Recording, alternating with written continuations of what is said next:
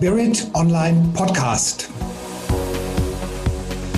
Für Sie vor dem Mikrofon Andreas Kollos.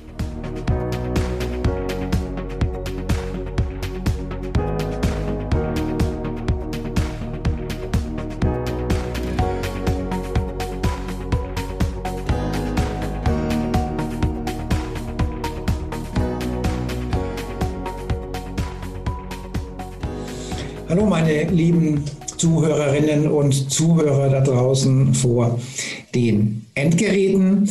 Wir reden heute über Weltpolitik.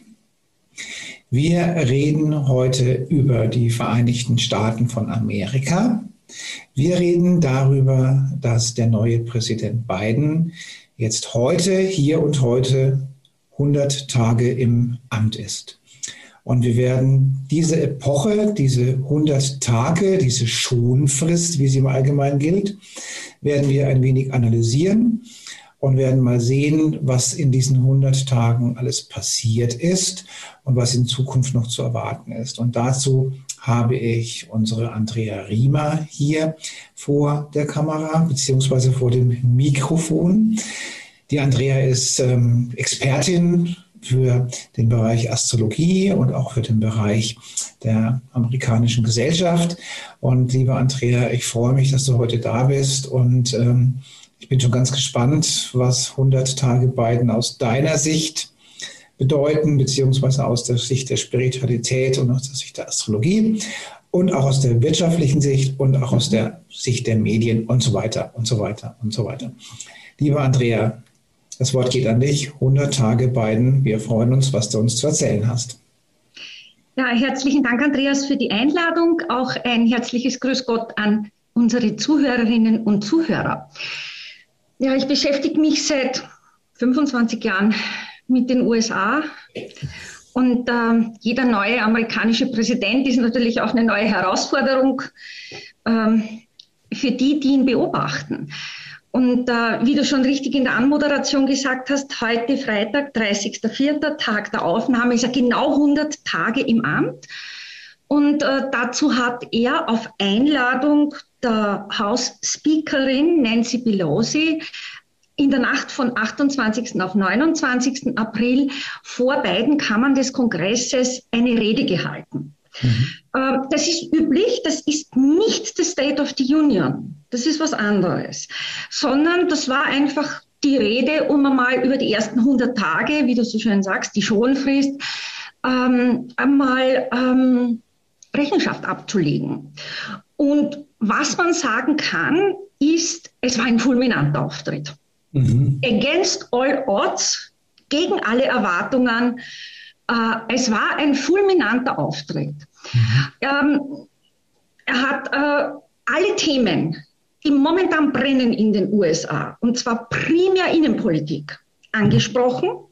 Mhm. Er war, man ist fast bei beiden, da muss man mal aufpassen, versucht zu sagen, er war charismatisch in, seiner, in seinem Auftritt. Äh, es war eine seiner besten Reden überhaupt. Mhm.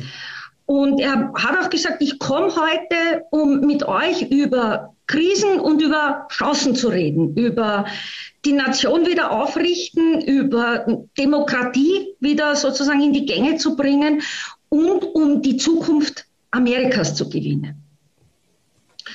Äh, das, jetzt könnte man sagen, naja gut, das sagt bald jeder amerikanische Präsident in solchen staatstragenden Reden. Ähm, das ist bei Biden aber nicht so, weil der kein ganz so großer Redner ist. Hm. Und das war schon einmal eines und es werden einige Punkte in der Analyse kommen, wo wir das so nicht erwartet haben. Mhm. Ähm, also was ich tue für unsere Hörerinnen und Hörer ist, ich ähm, lege die Situation dar, wie wir sie aus offenen Quellen haben. Mhm. Ja? Und äh, ich möchte das Spirituelle im Anschluss danach kommentieren. Ich will es nicht vermischen, weil da kriegt man Aussagen raus, die dann, das ist nicht meine Sache. Also so, so mache ich es nicht. Aber man erkennt, wenn man sozusagen die Sachinformation gehört hat, die kommentierte, was fast zwangsläufig sich spirituell tun muss. Mhm. Und je mehr man das analysiert, umso zwingender wird es fast. Mhm. Und, äh, und dann kriegt man eine einigermaßen saubere, ein sauberes Bild. Ähm, die Rede und sämtliche Aktivitäten von beiden waren in den ersten drei Monaten jetzt über den Daumen gebeilt primär innenpolitisch. Mhm. Das musste auch so sein. Ja? Also der hat in einem Akkordtempo am Tag seiner Angelobung am 20. Januar äh, begonnen, seine angekündigten Reformen umzusetzen. Und zwar nicht nur in der Wirtschaft und Außenpolitik, komme ich dann noch, schafft er Veränderung, sondern er macht etwas, was ich würde mal sagen, seit mindestens mindestens 30 Jahren keinem Präsidenten geglückt ist. Mhm. Er schafft es mit seiner versöhnlichen Art und seiner Persönlichkeit, und über die sage ich dann auch noch was, mm, das zutiefst gespaltene Land zu einen. Er macht die ersten ganz wichtigen Schritte. Ja? Und das war ja einer seiner, seiner Hauptansprüche. Und ähm, da, da, da ist er wirklich, ich möchte fast sagen, gnadenlos im positiven Sinn dran. Und er hat auch durchaus, wenn man so lesen will, in der Rede, äh, sehr, er ist im Übrigen Katholik, ist sehr gläubig, mhm. hat NATO-Erfahrung hinter sich. Mhm. Äh, also der Mann hat einiges mitgemacht von seinen Familiendramen, erste Frau bei Unfall äh, verstorben, ein Sohn sehr jung verstorben. Äh, ganz abgesehen, er sagt da, ja, Amerika ist in Bewegung, ist wieder in Bewegung, ja. Wir drehen Gefahren in, in Möglichkeiten, Krisen in Chancen, ja, Rückschläge in Stärken, ja. Und er sagt, wir wissen alle, dass man stürzen kann und niederfallen kann, aber Amerikaner stehen immer wieder auf, mhm. ja. Und ähm, er sagt, äh, wir wählen die Hoffnung und nicht die Angst, die Wahrheit und nicht die Lüge. Mhm. The light over darkness. Hm. Das sind äh, ganz interessante Worte, wenn man die mal spirituell lesen will. Ja? Mhm. Und ähm, also das Thema Heilung, äh, vor allem Heilung dieser unglaublichen sozialen und gesellschaftlichen Gegensätze, ist das Thema schlechthin. Das ist sozusagen die dicke, fette, rote Überschrift über allem, was er tut. Und wenn man jetzt so ins Operative hineinschaut, was ist ihm denn geglückt in den ersten 100 Tagen? Mhm. Ja, sicherlich mal die Impfkampagne. Ich meine, die USA haben über 500.000 Tote, ähm, was Corona angeht, und da hat er Vollgas gegeben. Ob er schaffen wird, die jetzt auftretende Impfmüdigkeit nach der ersten Impfung aufzufangen und die Leute zu motivieren, auch die zweite Impfung zu nehmen, das wird sich zeigen. Was er jedenfalls geschafft hat, war ein, ein unglaubliches Paket durch den Kongress zu bringen, was die Wirtschaft angeht. Und zwar Infrastruktur, Bildung, Familien, äh, Job Creation, Schaffung von Jobs. Die haben 1,3 Millionen Jobs in den drei Monaten geschaffen. Also das ist schon ganz in der Ordnung. Mhm. Und er hat etwas Sichtbares gemacht, das ist ja auch immer wichtig. Er hat es geschafft, im Kongress die Mehrheit aus Demokraten und ähm, Republikanern herzustellen, damit 85 Prozent der amerikanischen Haushalte so einen äh, Einmal-Scheck im Umfang von 1400 Dollar bekommen haben. Also das mhm. ist schon, ja, der, der Betrag ist so wichtig wie das Symbol und die Einigung zwischen beiden sehr kontro äh, äh, also kontroversen äh, Gruppen im Kongress zu schaffen. Ja, die Börse boomt. Mhm. Also die Nasdaq ist äh, seit seiner Wahl um 20 Prozent gestiegen, wobei er da auch in der Rede gesagt hat, ist ja schön und gut Wall Street, äh, aber seid euch eines im Klaren, es ist der Mittelstand, mhm. der das Land erschaffen hat und hochhält und mhm. nicht die Börse. Und ähm, ja, es gibt also aber Wirtschaftswachstumsprognosen für 2021 von etwa 6,5 Prozent. Also das ist sehr ordentlich. Und er hat ähm, es geschafft, den linken Flügel in seiner Partei zu befrieden. Das ist ganz wichtig, weil die können sehr unangenehm werden. Mhm. Äh, einerseits durch seine Reaktion auf das äh, Prozessergebnis äh, George Floyd, mhm. wo er gesagt hat, es gibt sowas wie einen Rechtsstaat, Leute. Und auch mit dem Thema Mindestlohn. Da sage ich dann noch ein bisschen später was. Äh, und bei dem ganzen Wirtschaftsprogramm, da unterscheidet er sich erheblich von seinen Vorgängern, mhm. hat er einen, ja, ungefähr 80 Prozent der Investments gehen in nicht verteidigungsrelevante Forschung und Entwicklung. Mhm. Vor allem in den Klimaschutz, vor allem in die, in die Akkus für die E-Autos. Und in sogenannte klimaschutzrelevante Forschung. Und das ist also schon, schon ganz bemerkenswert. Mhm. Also im Grunde hat er einen Traumstart erwischt und er musste dann nicht einmal auf den Donald Trump hinhauen. Den hat er eigentlich durch Schweigen ignoriert. Mhm. Und äh, auch das ist eine Antwort. Und äh, er ist klar und versöhnlich im Ton. Und äh, wenn man sich anschaut, wo ist er weggestartet? Ja, äh, weil man braucht ja einen Referenzpunkt. Das sind jetzt alles absolute mhm. Ergebnisse, die ich so hinstelle. Also erst einmal ist, ist Biden kein Politikneuling. Das heißt, der musste Präsidentschaft wie Trump nicht lernen. Mhm. Und ich meine das ganz böse. Ja, das ist ein Mega-Amt. Und äh, dazu brauchst du sehr viel Politikerfahrung, vor allem um in der Schlangengrube Washington überleben zu können. Okay.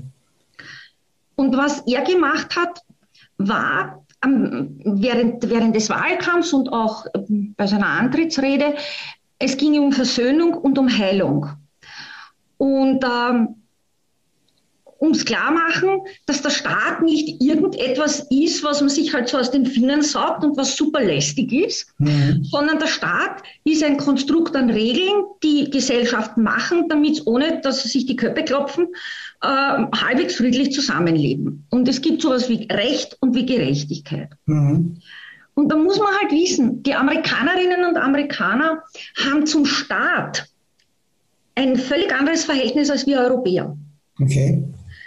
Äh, für Amerikanerinnen und Amerikaner ist der Staat ein notwendiges Übel.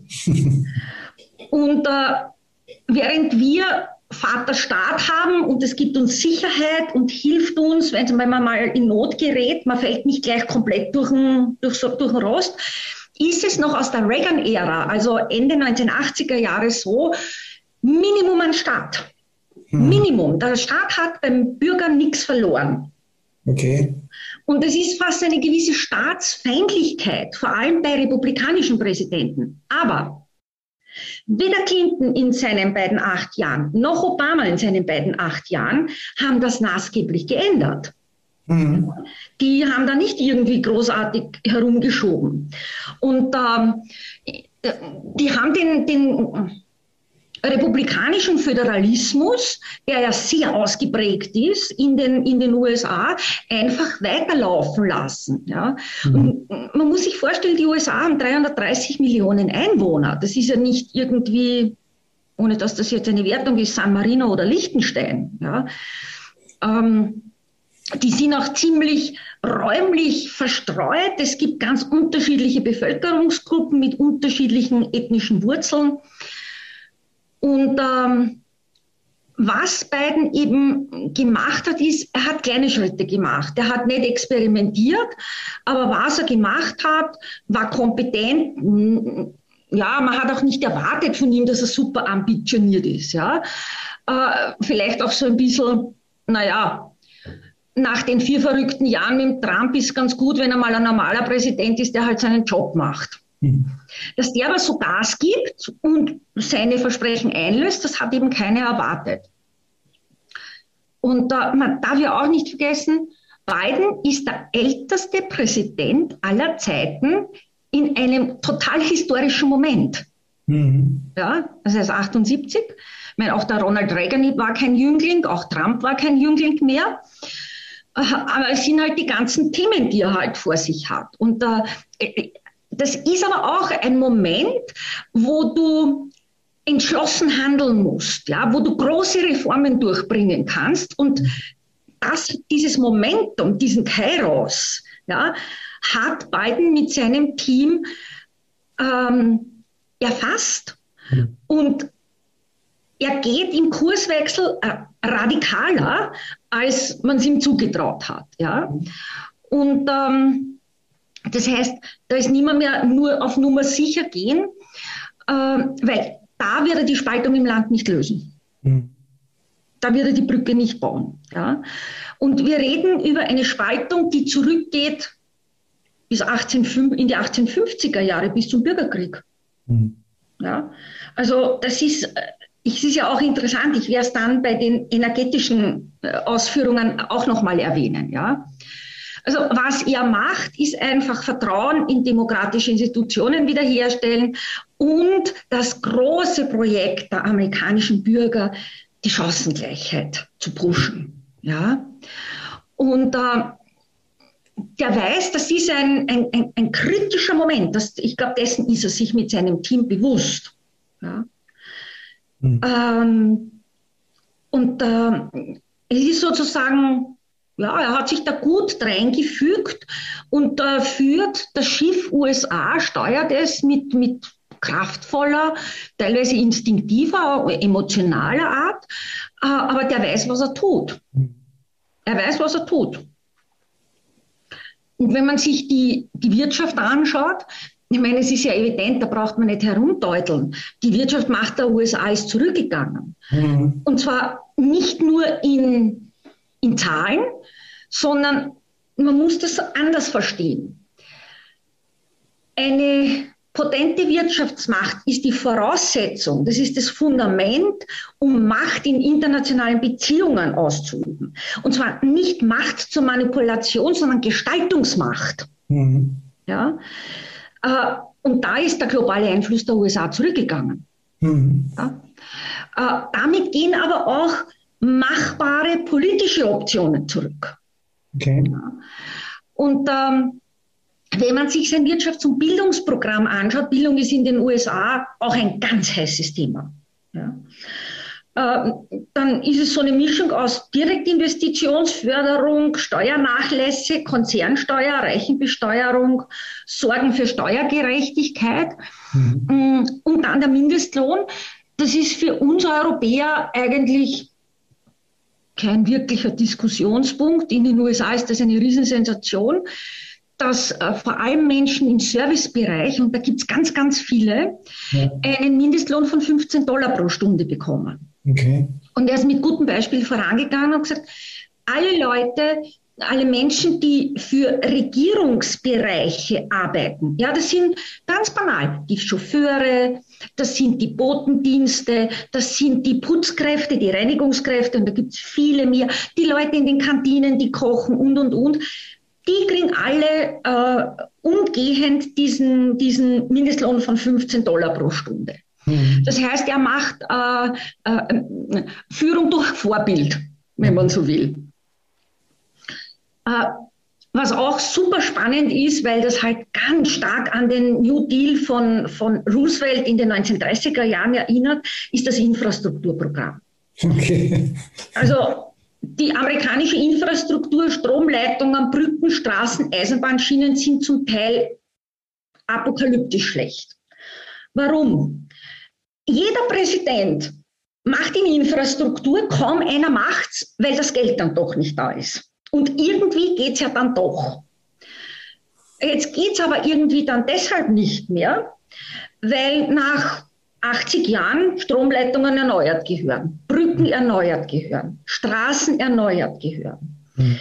weil die E-Mobilität gefördert wird. Infrastruktur und Klimapolitik sind ganz eng miteinander verwoben. Es sollen eine halbe Million Ladestationen in den USA aufgebaut werden. Dazu brauchst du aber die passenden Stromleitungen, nicht die äh, schwachen Stromleitungen, die gängig sind. Ja? Mhm. Ähm, also da ist, äh, da ist richtig viel, da ist richtig viel ähm, Masse und Substanz auch da. Und wenn er da investiert, dann könnte es ihm gelingen, da eine echte Welle loszutreten, weil das Land ist modernisierungs ähm, äh, pflichtig, möchte ich fast sagen. Mhm. Der spricht ja auch von einer Mobilisierung staatlicher Investitionen, wie es seit dem Zweiten Weltkrieg nicht mehr gegeben hat. Ich meine, wie es seit der Zwischenkriegszeit nicht mehr war. Mhm. Ja.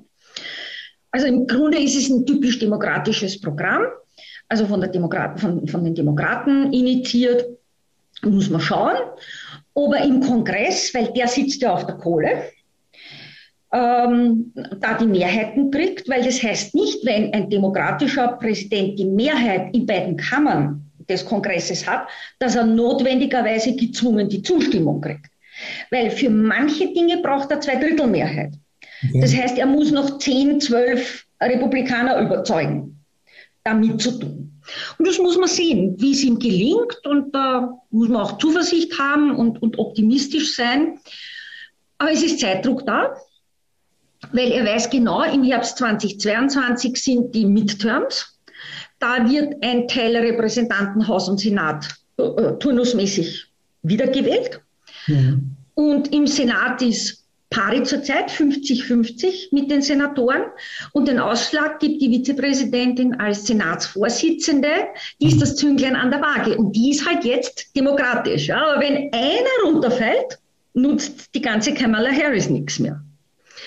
Das heißt, der weiß genau, da muss er voll Gas geben. Der muss schauen, dass er da, ähm, man heißt, man nennt das Working on both sides of the aisle. Also es gibt ja diesen Durchgang beim Senat, wo man zum Rostrum, also zur Rednertribüne geht. Und da sind auf der einen Seite die Demokraten, auf der anderen die Republikaner und ein paar Unabhängige noch. Und ähm, das, ist, also das ist Knochenarbeit, dass er da sozusagen die Menge hinter sich hat. Hm. Was er noch gemacht hat, war das Thema Waffenrestriktionen in, in Angriff zu nehmen. Hm. Also es ist ja äh, ein, ein geschriebenes Gesetz in der Verfassung im Übrigen sogar, äh, dass jeder Amerikaner das Recht hat, Waffen zu tragen. Es gibt aber im Monat zwischen 50 und 70 Schießereien mit Toten. Okay. Also gewaltig.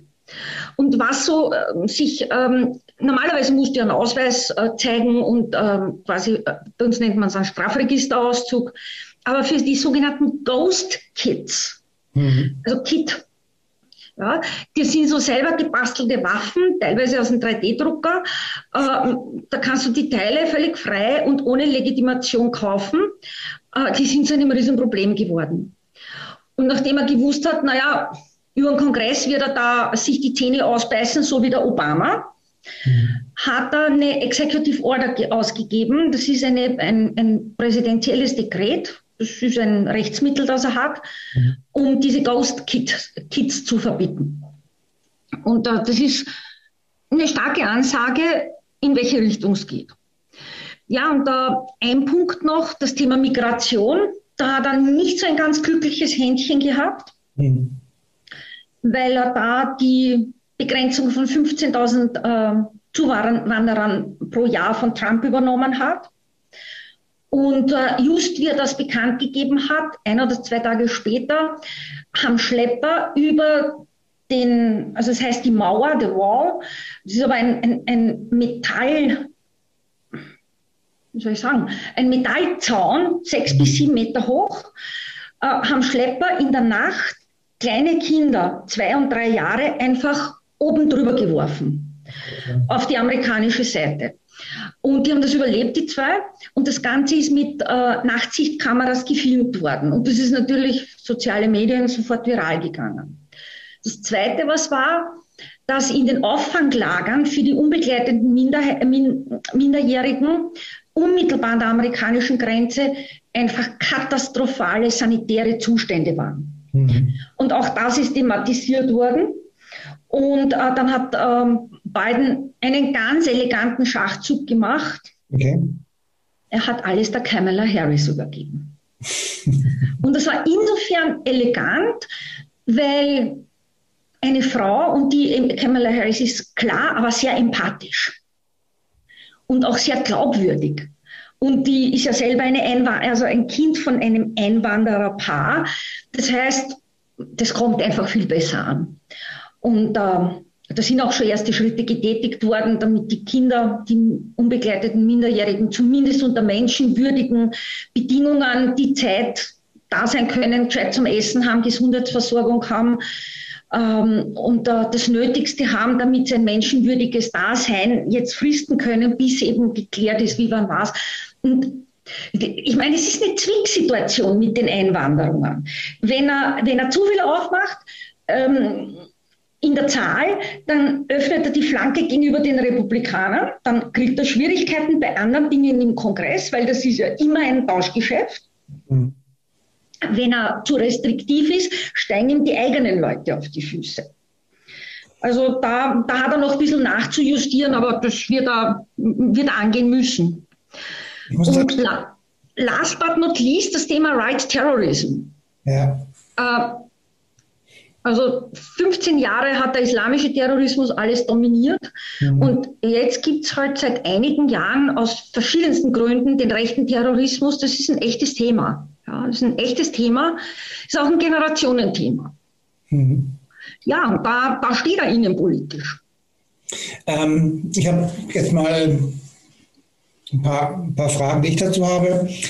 Also das mit, den, mit, diesen, mit diesen 100 Millionen ähm, Impfdosen, das, ähm, was du gesagt hast, ja, ich sage mal, ich gehe mal davon aus, dass diese, dass, dass die, die Ware ja schon zu Trump-Zeiten bestellt wurde, weil man die ja in, in, in, acht Wochen ja auch nicht besorgen kann. Mhm. mhm. Insofern würde ich sagen, mag das vielleicht nicht, nicht allein seine, sein Verdienst sein, mit dieser, so wenn man bei der, bei der Impferei überhaupt von einem Verdienst redet. Ja. Ja. Also ich denke mal, das hat Trump schon bestellt. Ähm, was mich persönlich ähm, immer erstaunt ist, er wird ja oft ähm, in den Medien dargestellt, wo er meiner Ansicht nach kleinen Kindern oder Kindern, also komisch nahe kommt. Also ich, mhm. also da, da, sieht man ihn, da drückt man ihn so in den Bereich des Pädophilen. Mhm. Ich muss sagen, nur kann man sagen, okay, das ist Framing, aber, aber ich würde sowieso nie ein Kind so küssen und schon gar nicht ein fremdes Kind. Mhm. Das mit dieser Häufigkeit, ist da was dran? Also man, gewisse Medien rücken ihn ja so in den Bereich des Pädophilen. Ist da was dran? Also, weil ich meine, so ungeschickt kann man gar nicht sein, dass man dauernd irgendwelche Kinder so komisch anfasst. Also wie, wie siehst du das? Ähm, also ich glaube es nicht, dass er pädophil ist. Aber was er ist, ist ein Fettnäpfchenkaiser. Ja. Er ist echt ein Fettnäpfchenkaiser. Das ist ja das Verwunderliche. In den drei Monaten keine Ahnung, wer ihm da zur Seite steht. Vielleicht die Jill, seine Frau, die ihm auf die Finger klopft, äh, dass er keine Blödheiten macht. Also er hat aller Prinz Philipp im Übrigen. Ja, ja. also die zwei sind total ähnlich, was Fettnäpfchen angeht. Äh, da gibt's, ähm, da gibt's Mems und und und. Ähm, also der hat wirklich manchmal eine, eine, eine, Art, wo du sagst, komisch nahe kommt, ja, da denkst du, hallo, hat der kein Distanzgefühl, ja, es geht kann sie nicht machen. Ja, ja? Ja, äh, das, das kann komisch rüberkommen, ja, und äh, der hat also das ist, das ist im Übrigen auch ein Punkt, ja, wo die Kommentatoren bei der Rede gesagt haben, erstaunlich, der hat eigentlich keine Fettnäpfchen geliefert in den drei Monaten. Ich meine, das ist jetzt keine Auszeichnung, ja. Äh, aber das ist schon erstaunlich. Äh, ich möchte noch replizieren auf das Thema Impfen. Ähm, da haben wir beide eine, eine differenzierte Haltung dazu. Ähm, du hast recht, natürlich. Ja, klar, er hat das fortgeführt, aber was er gemacht hat, ist, der hat beinhart Impfnationalismus gemacht. Er hat gesagt, keine einzige Ampulle geht hinaus. Mhm. Ja.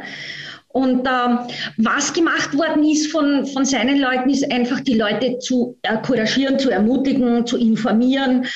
Ähm, das ist äh, nämlich klar zu sein in der Botschaft. Mhm. Das darf ja eh jeder aussuchen. Gehst du, gehst nicht, aber zumindest sollst du ein Informationsangebot haben, wo du dann selber dich informieren kannst und dir deine Meinung bildest und deine Entscheidung triffst. Also ich meine, wenn, wenn, wenn man so wie früher halt auch, wenn ich, wer sich impfen lassen möchte, soll sich impfen lassen, ist doch gut. Ja? Also, aber die anderen ja. nicht sagen, brauche ich nicht, ich äh, vertraue meiner eigenen Immunabwehr, ja. Und, äh, und die Angst der Geimpften vor den Nicht-Geimpften ist sowieso nicht nachvollziehbar. Wenn ich schon geimpft bin, warum soll ich Angst haben vor den Nicht-Geimpften? Aber das ist jetzt nicht unser Thema heute. Ja, ja. Aber, aber ich komme nochmal zurück. Gehen wir, gehen wir mal, orientieren wir uns mal an den Gesetzen des Universums. Ja, mhm. wie im Kleinen, so im Großen, wie innen, so außen. Und mhm. da muss ich mal ganz klar sagen, also wenn ich mich so ungeschickt verhalte, dass ich fremden Kindern so nahe komme, und wenn ich darauf jetzt eins der Gesetze des Universums ansetze, dann fällt es mir schwer, sagen, das ist nur ungeschickt. Also wenn ich jemanden sehe, der die, der die Kinder so angrapscht, dann würde ich sagen, Junge, du tickst nicht ganz richtig oder geh mal zum, Psychologen, zum Psychologen. Aber so geht es ja gar nicht. Ja. Also und deswegen habe ich in der Tat wegen Angst, ob wie der denn wirklich so tickt. Ja. Also ob das. Äh das wissen wir nicht. Wir können es auch. Wir können ja nur beobachten. Ja. Wir können beobachten, wir können lesen, wir kriegen Meinungen letztlich, um uns selbst eine Meinung zu bilden. Ja. ja. Ähm, ich kenne niemanden aus meinem durchaus erlauchten Kreis an, an Wissenschaftskollegen, die mit ihm persönlich zu tun hatten. Mhm. Und das ist bei amerikanischen Kolleginnen und Kollegen gar nicht so unwahrscheinlich, mhm. weil die ein anderes System haben äh, im Zusammenspiel zwischen Politik, Politikberatung und Universität. Mhm. Ähm, ich kann nur sagen, ich habe nichts gehört. Ich kann es auch nur aus zweiter und dritter Stimme sagen. Ich mhm. bilde mir meine Meinung und ähm, ja, er ist, er, wie gesagt, ich kenne ihn als Fettnäpfchenkaiser. Ja, und dann kommt natürlich, kommen solche Bilder, dann wird das, wie du richtig sagst, es wird geframed und dann kommen die Zweifel und dann fängt man an, Fragen zu stellen und sagt, äh, denkt der nicht, was das sein kann?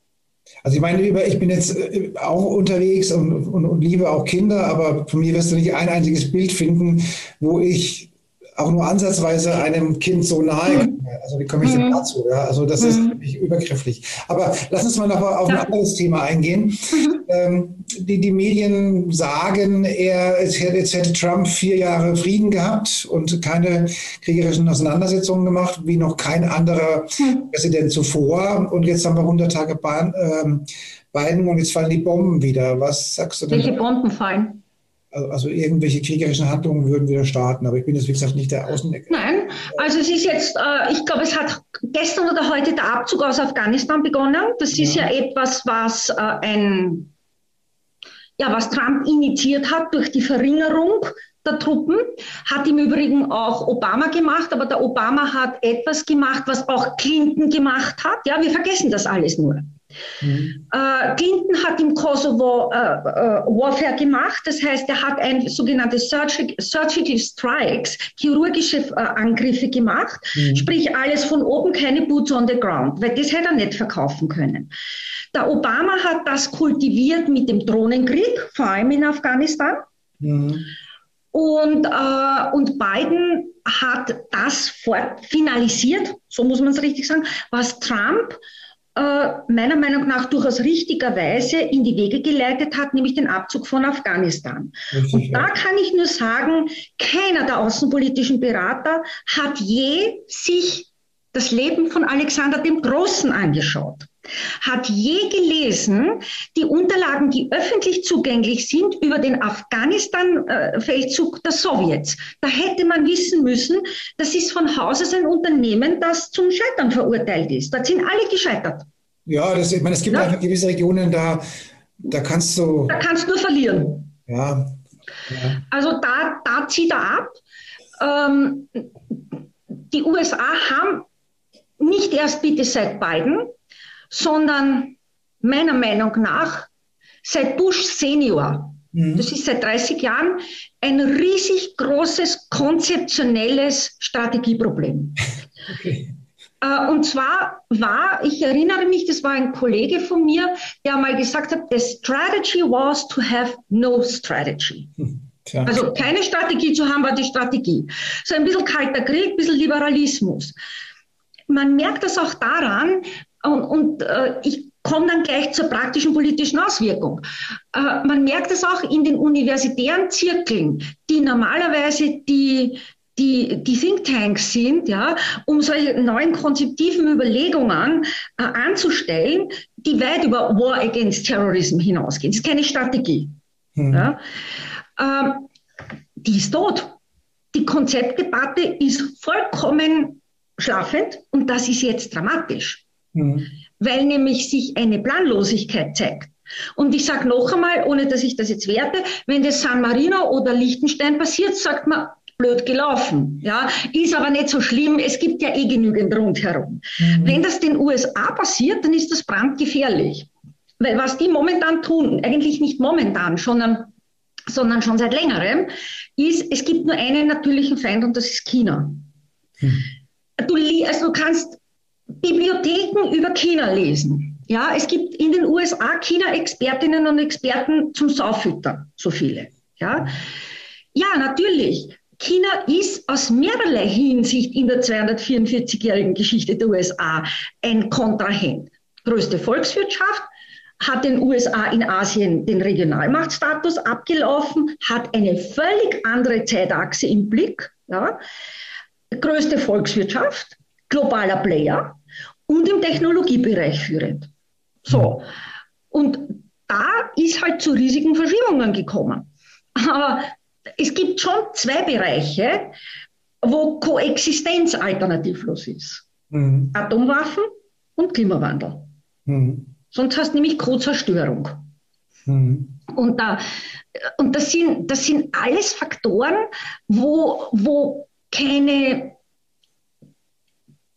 keine Konzepte da sind. Ja? Man muss sich vorstellen, China denkt, ich weiß noch, ich habe die erste Defense Strategy gelesen, ich dachte, das wäre ein Tippfehler, die reden da 50 bis 70 Jahre. Die haben ganz andere Zeitachsen. Wenn die USA über zehn Jahre reden, dann ist das schon super lang. Ja? Also da, da, da, da hakt es ganz massiv. Ja, da hakt es ganz massiv. Es gibt kein Konzept für den Mittleren und Nahen Osten, außer dass man Proxy Wars führt. Ja, sprich, man hat Stellvertreter, die man halt mit Waffen und mit Geld füttert, mhm. aber Konzept ist da nicht dahinter. Und ähm, der, der, der Plan, den Biden, äh, Entschuldigung, den Trump, äh, den Wirtschaftsplan, den der vorgelegt hat, der war so schlecht nicht. Mhm. Ja, es war halt nur ein Bereich, der hätte noch anderes dazu gebraucht. Ja? Mhm. Ähm, ich meine, es ist auch völlig ungeklärt, meiner Meinung nach, wie das Verhältnis USA-Europa weitergehen wird. Mhm. Ja, also wo bitte, wo, die, die werden nicht weiter füttern. Ja, wenn keine Sicherheitsinteressen da sind, werden sie nicht weiter füttern. Ja? Mhm. Es ist zum Beispiel ein, ein, ein Thema, das überhaupt nicht angetönt wird, weder in Europa noch in den USA, ist einmal die NATO zu hinterfragen auf ihre Existenzberechtigung. Stimmt, ja. Klar. ja müssen wir mal, es das heißt ja nicht, dass man sie in die Tonne tritt, aber man sollte mal fragen, anstatt da eine Drohkulisse in den baltischen Staaten und in der Ukraine mit aufzubauen. Ja. ja. Es ist das Verhältnis zu Russland nicht geklärt, außer dass ein Sanktionstheater und Festival stattfindet seit Jahren. Aber das ist keine Strategie. Ja? Und allein an dem Beispiel, und da könnte man natürlich noch detaillieren, wie geht man mit Afrika vor und so weiter. Ähm, wie geht man maritim vor? Äh, wie wie schaut es mit den Lines of Transportations zum Beispiel aus? Ja, also das ist wahre, wahre Strategie. Ja, dass wenn so ein Theater im Suezkanal äh, stattfindet, dass halt so ein Wastleinticker den tagelang blockiert, dass nicht solche Dramen sich abspielen. Hm. Äh, also das sind, das sind, wenn man dann wirklich auf die Landkarte hinschaut und sich in die Karte reinschaut, und das ist Geostrategie, das ist Geopolitik und das ist Geoökonomie, hm. dann reicht eine Amtszeit bei weitem nicht aus, weil es konzeptiv jetzt, ich behaupte, habe gute Gründe dafür, seit 30 Jahren kein wirkliches strategisches Konzept gibt, das gestaltend ist. Ja?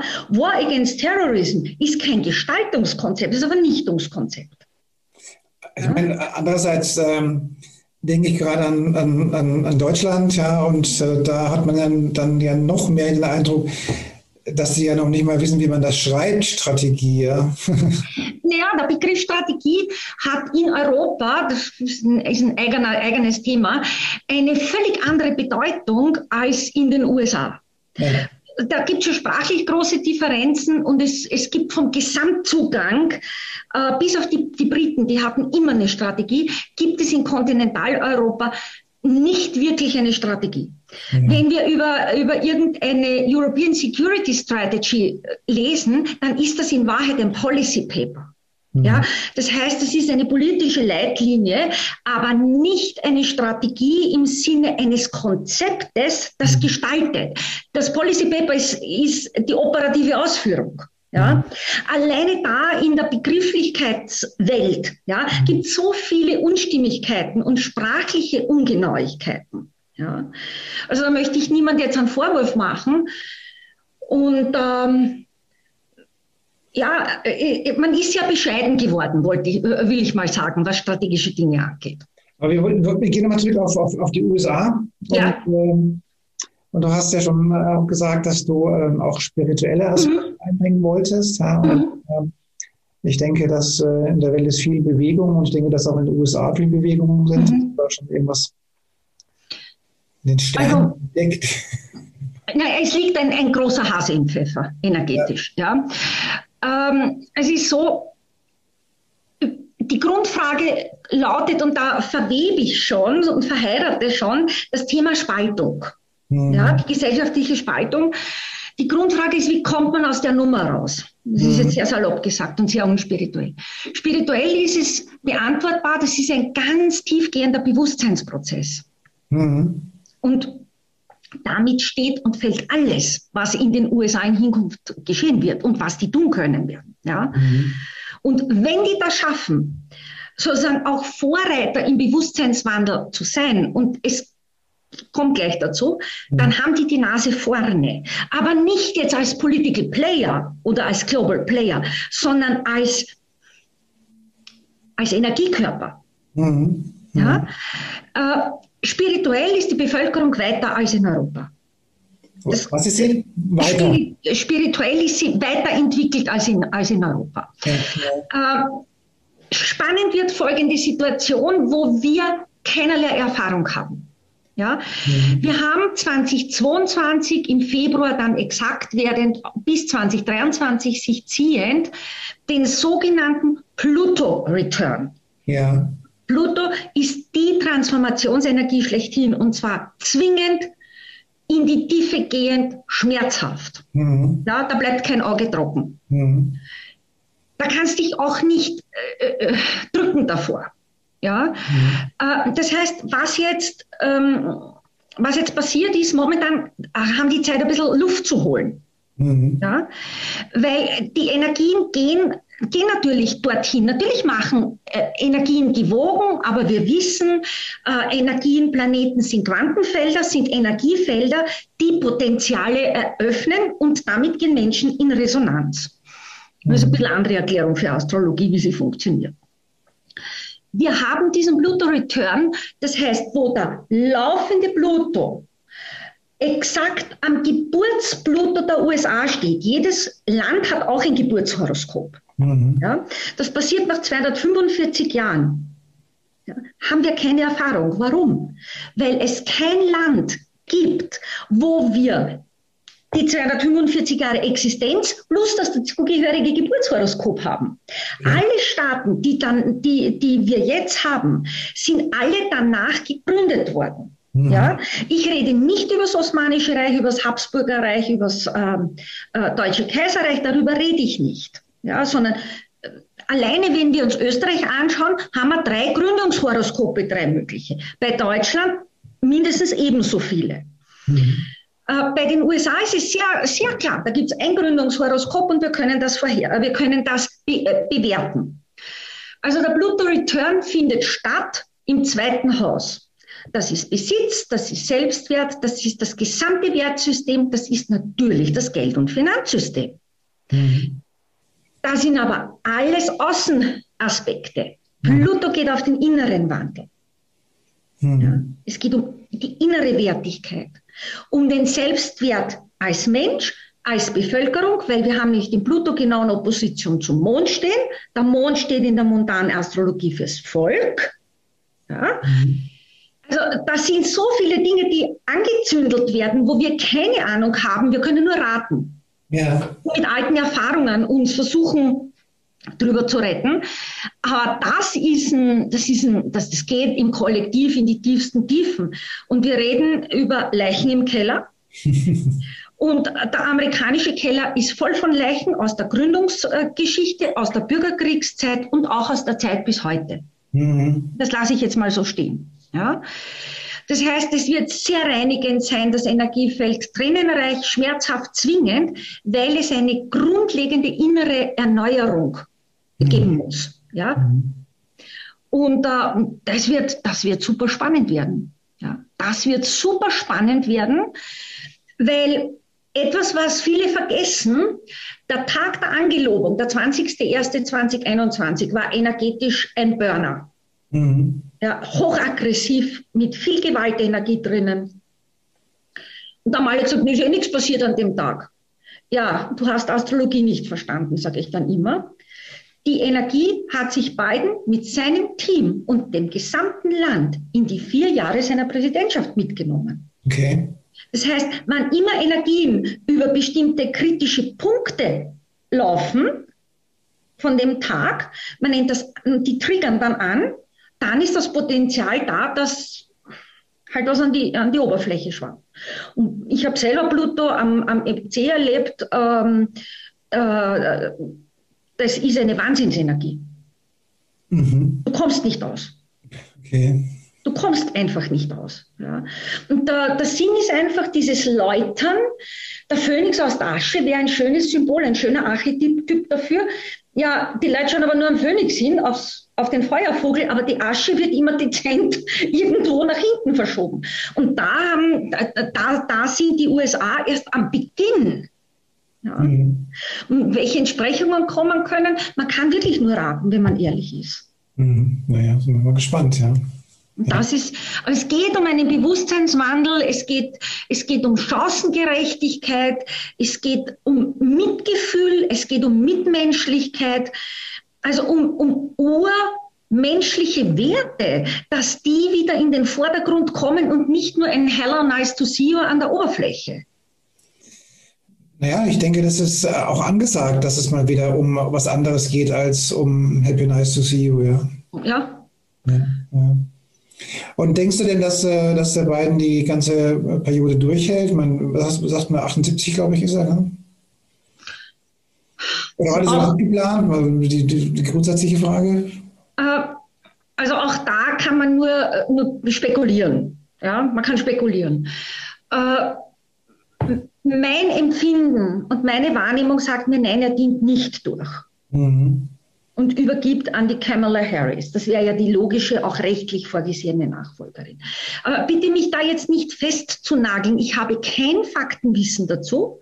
Das ist aufgrund der Energien, ähm, aufgrund verschiedener astrologischer Überlegungen.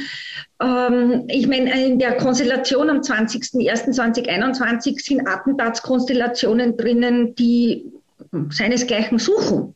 Mhm. Ja also wir wissen, es ist auf jeden, jeden Präsident hat man noch versucht, Attentate zu, zu verüben, auch auf den Trump im Übrigen. Ja, das sind die sogenannten Foiled Plots, also die gescheiterten Attentate. Ähm, das kann man nicht ausschließen. Ja? Also der Pluto-Return wird uns alle noch sehr, sehr beschäftigen. Ja? Und ich kann, da kann ich wirklich aus eigener Erfahrung sprechen. Das war die härteste Zeit meines Lebens. Pluto am höchsten Punkt am MC. Ja. Das war nicht von schlechten Eltern. Das war echte Läuter, Erläuterung. Ja. Wo ist denn Trump abgeblieben?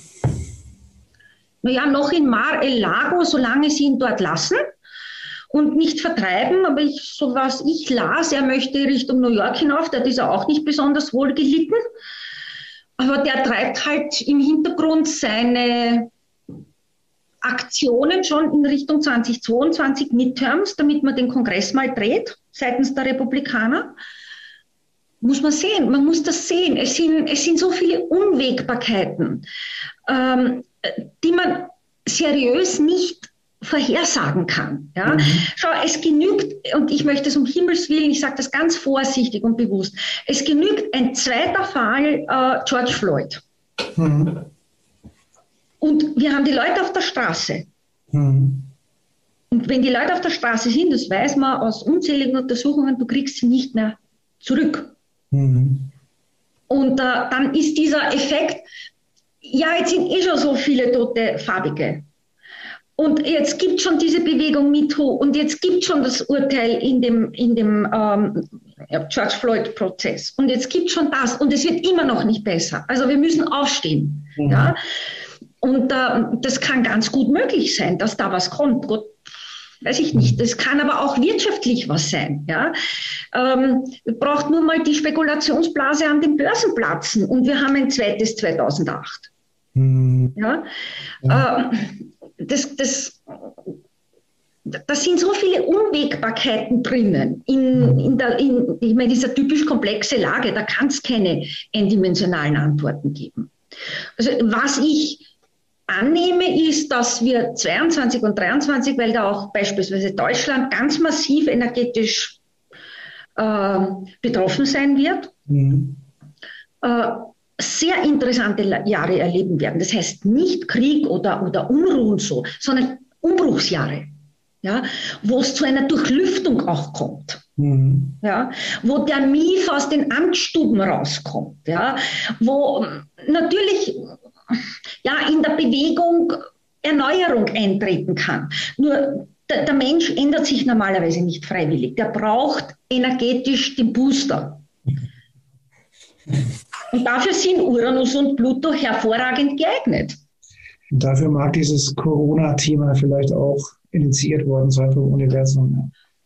Das mag ich nicht ausschließen. Mhm. Gut, liebe Andrea, wir sind schon ganz gut voran in der Zeit. Hast du noch irgendeine Prognose oder irgendwas, was wir unseren Zuhörern mitgeben können? Mit kritischer Distanz Medien lesen. Mhm. Immer fragen, kann das möglich sein? Und folge dem Geld, glaube ich, oder wie im Dienst gibt es noch den Spruch. Äh, ja, ähm, ich glaube, es ist äh, gerade, ich meine, das ist jetzt eine allgemeine spirituelle, energetische Empfehlung. Ich glaube, das Wichtigste momentan ist, in der Beobachterposition zu bleiben und sich nicht emotional in etwas reinreiten zu lassen und zu engagieren, wo man eigentlich, wie es so schön heißt, keine Aktien drinnen hat, sprich, du kannst nichts ändern. Hm. Ja.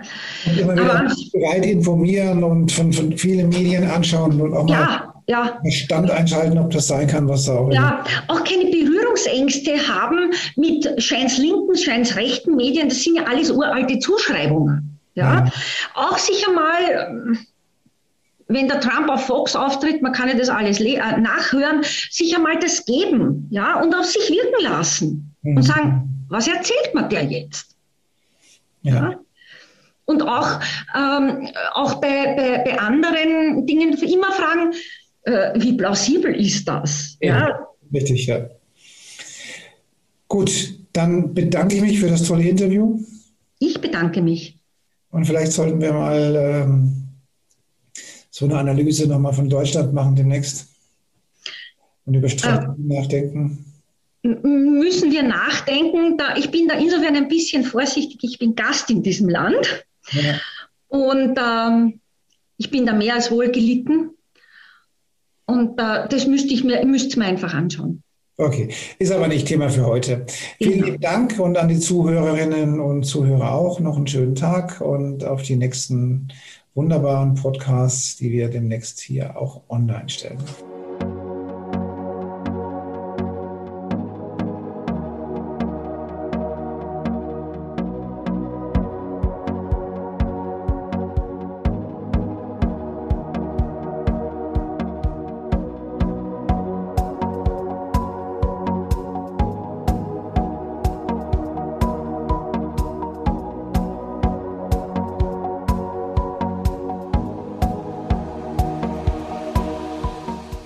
Weitere Informationen und Hintergründe zu den Themen und Speakern stehen für Sie bereit auf unserer Seite www.spirit-online.de.